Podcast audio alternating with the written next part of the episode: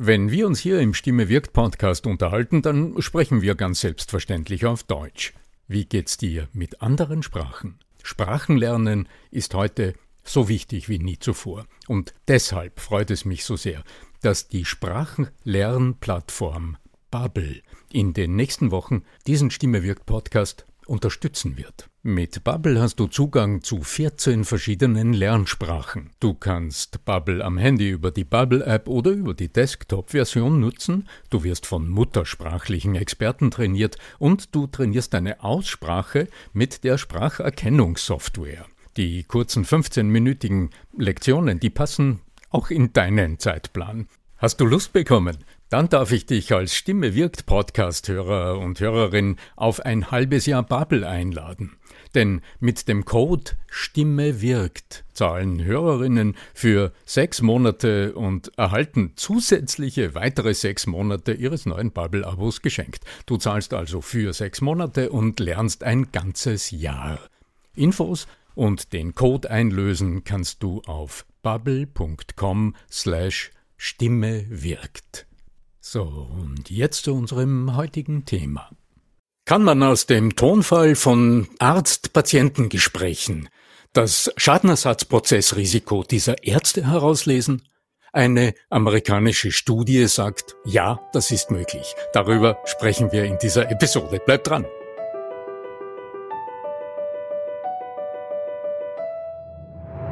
Der Ton macht die Musik. Der Podcast über die Macht der Stimme im Business mit Arno Fischbacher und Andreas Giermeier. Für alle Stimmbesitzer, die gerne Stimmbenutzer werden wollen.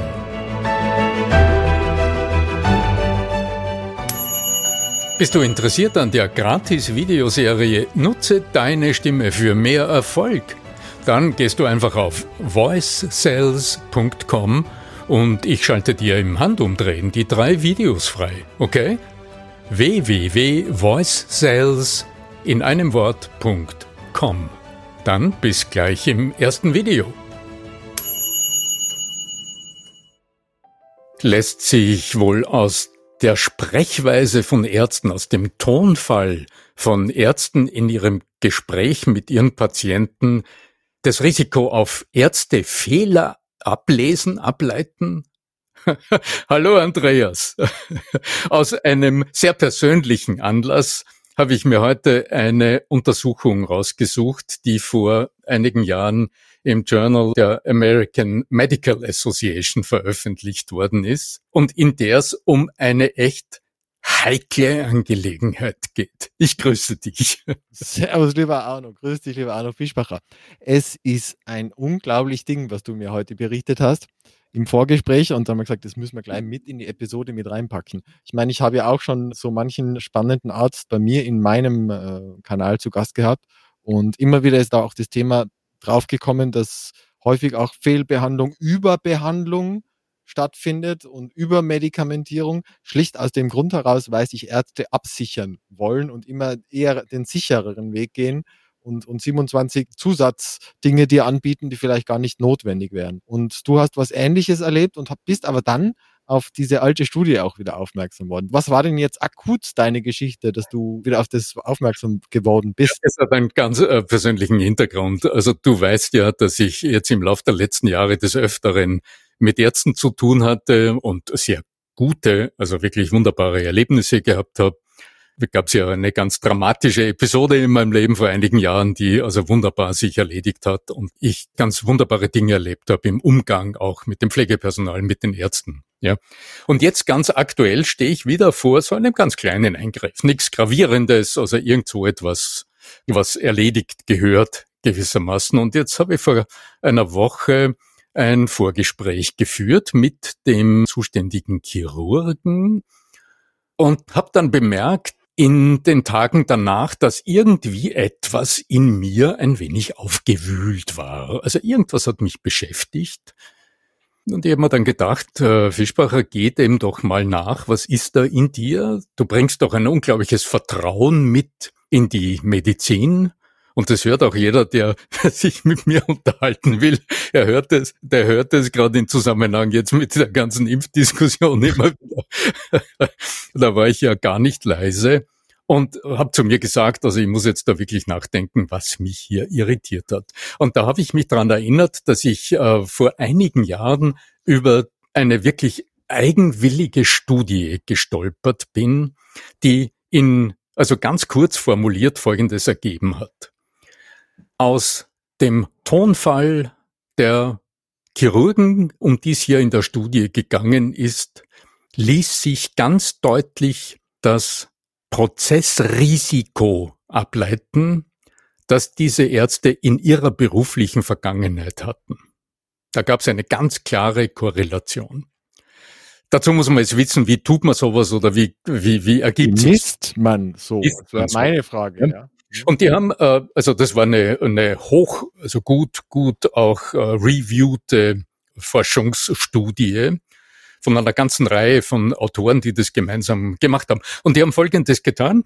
Die haben unter Zustimmung von Patienten und Ärzten Arzt, also Vorgespräche von Chirurgen mit ihren Patienten auf Tonband aufgezeichnet, haben aus diesen Aufnahmen Schnipsel herausgenommen, kurze Schnipsel, und haben diese Schnipsel technisch so verändert, dass der Tonfall hörbar war, die Tonalität des Gespräches erfassbar und hörbar war, dass aber der Inhalt des Gespräches nicht mehr zu verstehen war also im Grunde logisch, weil du kannst ja nicht Patientengespräche auf Tonband aufnehmen und dann irgendjemanden externen vorspielen. Das wäre rechtlich, ein rechtliches Problem. Die haben das also so verändert, dass der Ton zu hören war, die Tonalität, die Sprechweise, der Ausdruck zu hören war. Und man hat diese Schnipsel Probanden vorgespielt ähm, und denen eine Checkliste gegeben, anhand derer sie ihre Eindrücke bewerten sollten und dort ähm, angegeben haben, wie vertrauenswürdig das geklungen hat, wie dominant, wie beherrschend, äh, herrscherisch oder etc. diese Stimmen geklungen haben und es wurde dann ausgewertet. Und diese Ergebnisse haben die in der Studie dann mit dem dokumentierten Prozessrisiko dieser äh, Chirurgen gematcht in Vereinigten Staaten ist ja die Gesetzeslage, was äh, Regressansprüche und Schadenersatzforderungen betrifft, ja delikaterweise etwas anders als hier in Europa. Und aus dem heraus war das möglich, auf diese Statistiken zurückzugreifen. Und da gab es eine ganz, ganz eindeutige Korrelation zwischen der Ausdrucksweise der Chirurgen und auf der einen Seite einem ganz geringen Risiko von Regressansprüchen oder Schadenersatzklagen von Patienten und einem hohen Risiko von Schadenersatzklagen von Patienten. Sehr, sehr spannend, ja. Und ich denke, da werden aber auch multiple, mir fallen eben multiple Gründe sein, warum das der Fall sein könnte, ja. Also es könnte natürlich einerseits sein, dass die Art und Weise, wie der eine kommuniziert, im Patienten etwas auslöst, dass, dass der sich dann sehr verunsichert fühlt und schon bei den kleinsten Dingen, die ihm beispielsweise nach einer Operation auffielen, sofort sozusagen zum Anwalt rennt, weil er sich, weil er das Gefühl hat, also das, was der mir vorher so vermittelt hat, also dass da eine gewisse Art von Unsicherheit im Patienten entsteht, das wäre so eine Linie. Die zweite mhm. Linie, die ich mir vorstellen könnte, ist tatsächlich, dass der oder die Ärztin im Gespräch schon ein gewisses Vorgefühl hat, dass da etwas schiefgehen könnte und dass sich dieses dann einerseits in Realität zeigt und auch selbstverstärkend ist, weil es derjenige ja auch glaubt, dass es so eintreten wird. Ja? Könnte auch noch eine dritte Linie geben, aber da überlasse ich jetzt dir mal, was die Interpretationen aus der Studie heraus waren, weil die haben ja höchstwahrscheinlich auch eruiert, welche, welche Beweggründe denn dahin geführt hatten, um solcherlei eigentlich fast unglaubliche Ergebnisse zu, zu generieren, ja? Ja, die Hintergründe selbst haben sie in der Studie nicht beforscht, sondern nur die Fakten beforscht. Und ihr es gibt ja meistens zumindest Consequences, Solutions, Further, Further Studies. Also es gibt ja in so einer, in so einer ja, Arbeit immer ganz viele äh, Unterkapitel, ja.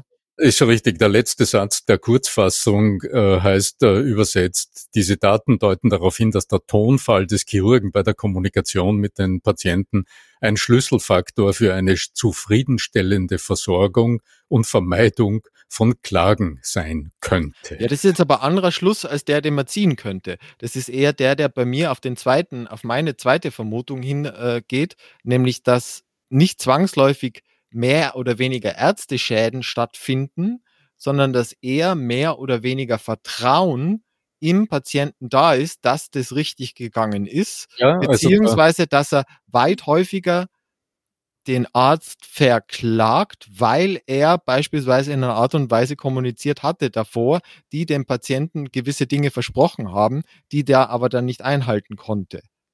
So hm. kann ich das nämlich auch interpretieren. Weil ja. es geht ja jetzt da nicht unbedingt darum, ob dann mehr Ärztefehler stattfinden, sondern ob mehr Klagen stattfinden. Und es ja. kann ja ein Ärztefehler in Anführungszeichen stattfinden, der aber kein wirklicher Ärztefehler ist, sondern vielleicht nur, wenn es äh, das Ergebnis von der Skala von eins bis zehn stattfindet und es ist dann nur bei Level 3 rausgekommen und der, der Arzt hat dann immer von Level 9 gesprochen oder das Gefühl vermittelt, dass Level 9 rauskommt, dann fühlt sich der Patient bei Level 3 schon verarscht. Also die Studie selbst, also ich sage vielleicht noch mal einen anderen Aspekt. Also was mich an dem Ganzen, abgesehen jetzt von meiner persönlichen Betroffenheit, ja, ja, klar, ja. angesagt, an sich ein faszinierendes Ergebnis, aber ich angesichts meiner eigenen Operation in der nächsten Woche äh, betrifft, interessiert mich dran natürlich etwas, was ich gerne verallgemeinern will und auf ähm, heikle Gespräche im Beruf beziehen will. Mhm. Denn das, was dort Bewertungsmöglichkeiten, die die Probanden hatten, als sie die Aufnahmen gehört haben, die habe ich, die finde ich interessant. Also da wurde zum Beispiel, wurden Variablen bewertet wie die Wärme, die Feindseligkeit, die Dominanz oder die Ängstlichkeit. Also anhand von zehn Sekunden Sprachclips wurde das. Wie, wie heißen die Autoren? Bewertet. Die, also federführend war die Wendy Levinson und eine der Co-Autorinnen ist die Nalini Ambadi, eine indischstämmige Forscherin. Also ich ziehe aus der ganzen Sache und auch aus meinem Erlebnis jetzt noch einen für mich folgenden Schluss. Ich denke, ich als Patient habe jetzt gerade erlebt, dass im Gegensatz zu vielen vorigen Kommunikationsmomenten in meiner persönlichen Patientengeschichte der letzten Jahre ich erstmals eine gewisse innere Verunsicherung erlebt habe nach einem Gespräch mit einem Arzt, der mich in Kürze behandeln wird. Und ich bin dann in mich gegangen und habe überlegt, was passiert da gerade in mir, warum bin ich verunsichert? Und ich habe dann festgestellt, ich bin nicht sachlich wegen einer kleinen Operation verunsichert. Also in mir ist keine Unsicherheit entstanden wegen der Sache selbst, sondern offensichtlich durch die Art der Kommunikation mit mir. Die nächste Frage ist, wie war's? Und offensichtlich ist in der, in, in diesen, sagen wir mal, dieser, diesen 30 Minuten Gespräch vielleicht was Zeitdruck auf der Seite des Arztes, der die Situation beeinflusst. Vielleicht die Frage ist, ist ja auch, vielleicht sind sie gar, haben sie sich auch nicht gehört gefühlt, die Patienten, weil wenn, wenn ein, du in einer gewissen Art und Weise mit mir sprichst, praktisch meine Meinung und meine Nachfragen, mein, mein, mein, mich gar nicht wahrnimmst, sondern im Prinzip nur aufklärst dein Gegenüber, dann ja, das ist, äh, Andreas, äh, das ist genau der Punkt. Beziehungsarbeit fehlt. Denn wenn, also ich betrachte, äh, du kennst das Modell, von dem aus ich gerne arbeite. Also ich höre, wenn ich eine Stimme höre, gerne vier verschiedene Kernaussagen heraus, wenn ich es analysieren kann. Also wenn ich die Möglichkeit habe, darüber zu reflektieren und darüber nachzudenken wann immer eine Stimme klingt, ganz egal in welchem Kontext, das sind immer aus, aus meinem Blickwinkel, also es gibt hunderttausend verschiedene Möglichkeiten, Stimmen zu analysieren. Aber mich interessiert immer die Stimme in der Kommunikation. Also was ist das, was zwei Menschen miteinander verbindet oder trennt?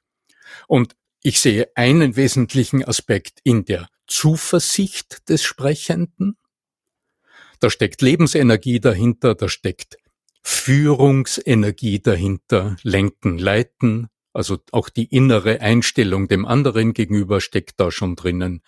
Da steckt aber auch alles drinnen, was mit Druck, Leistungsdruck, mit Zeitdruck, mit irgendeiner Art von Selbstanforderung und so weiter zu tun hat.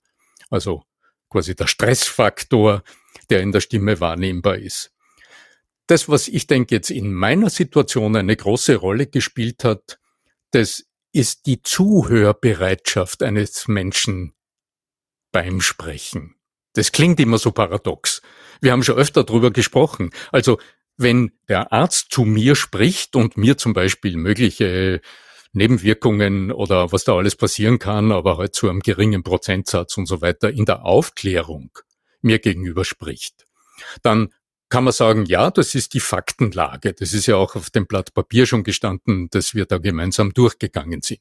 Wie das halt vor jeder Operation so ist, ist ja schwer in Ordnung und im Sinne einer korrekten Aufklärung eines mündigen Patienten ist das ja eine tolle Sache. Dann kann niemand nachher sagen, habe ich nicht gewusst oder ist mit mir nicht besprochen worden, ist schwer in Ordnung.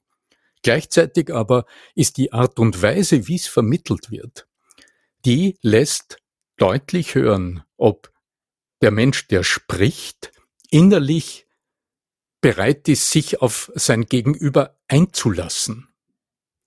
Und darin steckt auch sowas wie Empathiefähigkeit oder Selbstempathiefähigkeit oder wird es einfach gesprochen, weil es nötig ist. Also weil es auf der Tagesordnung steht und weil es eine Pflichtübung ist, über all diese unangenehmen Dinge, die den Patienten unter Umständen verschrecken, zu sprechen. Und dann muss man es halt aber besonders klar sagen, damit er es auch gehört hat. Und dort fehlt die Empathie. Und das ist in der Stimme hörbar und das löst tatsächlich, offensichtlich, habe ich gerade erlebt, Verunsicherung aus wenn es um etwas geht, was einen wirklich betrifft. Aber das Entscheidende ist noch etwas ganz anderes. Das ist der vierte Aspekt. Das ist immer der Beziehungswunsch zum anderen. Und dort ist die Frage, sind zwei Menschen auf Augenhöhe? Begegnen sie sich auf Augenhöhe? Ist das Verhältnis zwischen jetzt in dem Fall dem Arzt und dem Patienten ein Verhältnis auf Augenhöhe? Oder ist das ein Verhältnis innerhalb einer Hierarchie? Und das ist natürlich in Situationen wie diesen besonders heikel, weil klar, der eine ist der Fachmann in seinem Gebiet, weil drum bin ich ja dort, weil er, es war in dem Fall wirklich ein Mann, der Experte, ja, drum gehe ich ja hin, aber geriert er sich auch so und zeigt mir auch deutlich, dass er quasi der ist, der jetzt weiß, wo es lang geht und mich quasi in die, an, in die unwissende Position verweist. Oder ist es ein Gespräch auf Augenhöhe? Ja, also da überschneiden sich die beiden Aspekte, der Beziehungswunsch zum anderen und die Zuhörbereitschaft und die Empathiefähigkeit. Ja, also ich bin direkt froh, dass wir heute drüber sprechen, weil auf die Art und Weise kann ich auch ein bisschen mein eigenes Erleben verarbeiten. Ich finde es ganz spannend, weil ich, ich denke mir immer, ich kenne mich aus in dem Thema und ich bin Firmen in der Kommunikation. Sowas kann mir gar nicht passieren, dass ich wirklich. Unfehlbar, unfehlbar, Mr. Unfehlbar. Ja, äh, nicht unfehlbar, aber dass ich verwundbar bin, sozusagen. Mhm. ähm, also, äh, dass es möglich ist, mich zu verunsichern das hat mich überrascht. Ja, also muss ich sagen, ja, ist ein interessantes Erlebnis. Und insofern gehe ich gestärkt nächste Woche und lass mich noch dazu von einem äh, Roboter gewissermaßen hinter dem ein Arzt sitzt operieren. Ja. Ja dann Aber kann man dir da nur einen guten Roboter wünschen in dem Fall, ja? Ja, ja, alles gut, ja, ja. Der, also ich weiß ja auch, habe mich natürlich auch noch aus anderen Quellen informiert. Da sind wirklich Experten äh, zugange, die sich gut auskennen. Und dieser kleine Eingriff, das ist einer der meistgeübten, die es in der Chirurgie überhaupt gibt. Also ist meine Zuversicht wiederhergestellt. Was mich allerdings insgesamt durchaus beschäftigt, wenn es auch heute in der Episode um ein etwas wie soll man sagen, exotisches Thema ging. Letztlich ist all das, worüber wir heute gesprochen haben, in vielen Berufen Alltag. oder? Wie viel Vertrauen wecke ich in meinen Gesprächspartnern? Also wenn du jetzt ein Projekt vorstellst, wie viel Vertrauen weckt das in deinen Gesprächspartnern? Hat jemand den Eindruck, dass du auch Eventualitäten überprüft hast für dich selbst und dass du selbstkritikfähig bist und vielleicht auch ähm, mit dir selbst ab und zu ins Gericht gehst und dir überlegst, wie du das selbst so tust und auch bereit bist, dich weiterzuentwickeln? Weil diese Dinge sind in der Stimme hörbar. Wie weit bist du innerlich bereit, dich selbst in Frage zu stellen, um daraus zu lernen? Und wenn das im Ton der Stimme fehlt, ja, dann mangelt's an Vertrauen auf der anderen Seite. Und dann wird nicht Sicherheit ausgelöst, sondern Unsicherheit. Hast du Interesse an der kostenlosen Videoserie Nutze deine Stimme für mehr Erfolg? Dann geh einfach auf voicesales.com und ich schalte dir drei Videos frei, die dir zeigen, wie es geht. Warum nicht gleich ausprobieren? www.voicesales.com also mein Appell an euch, die ihr heute zuhört, überlegt, wie ihr euren Gesprächspartnern gegenübertreten wollt und äh, wie viel Empathie und Zuhörbereitschaft ihr in der Lage seid mitzubringen in heiklen Gesprächen, wo es wirklich um etwas geht und wofür eure Gesprächspartner viel dranhängt. Und ich weiß, und ihr wisst es auch, das sind im Beruf ja oft Existenzen, das ist das ganze Leben, das sind heikle Lebensentscheidungen etc. Und äh, da spielt der Ton der Stimme und dein Ausdruck und deine innere Haltung dem anderen gegenüber offensichtlich eine eminente Rolle, wenn es um deine Wirkung geht. Ja, dann kann ich euch nur auffordern, äh, lasst doch mal hören, inwieweit ihr ähnliche Dinge auch schon mal erlebt habt, wie es euch geht in solchen Situationen. Schreibt gerne. Wir sind erreichbar. E-Mail an podcast.arno-fischbacher.com.